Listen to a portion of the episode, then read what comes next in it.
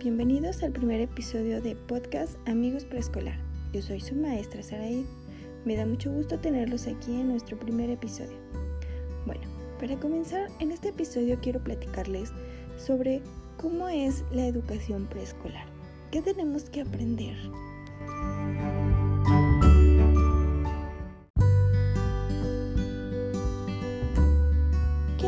Aprender qué habilidades debemos tener o qué características básicas son las que debemos conocer. Entre ellas son letras y palabras. ¿Para qué?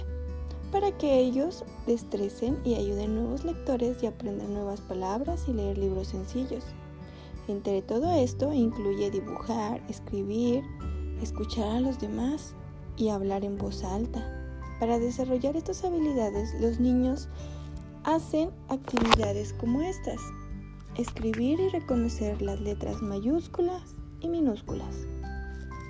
Relacionar las letras, sonidos, hacer rimas y reconocer algunas palabras sin tener que deletrearlas. Los maestros la llaman palabras familiares a simple vista y algunas de las primeras que aprenden los niños son las de las vocales.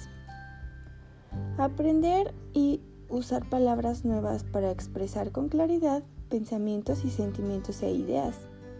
Hacer y responder preguntas acerca de una historia que el maestro haya leído en voz alta y hablar de los personajes y el entorno y los eventos importantes de la historia.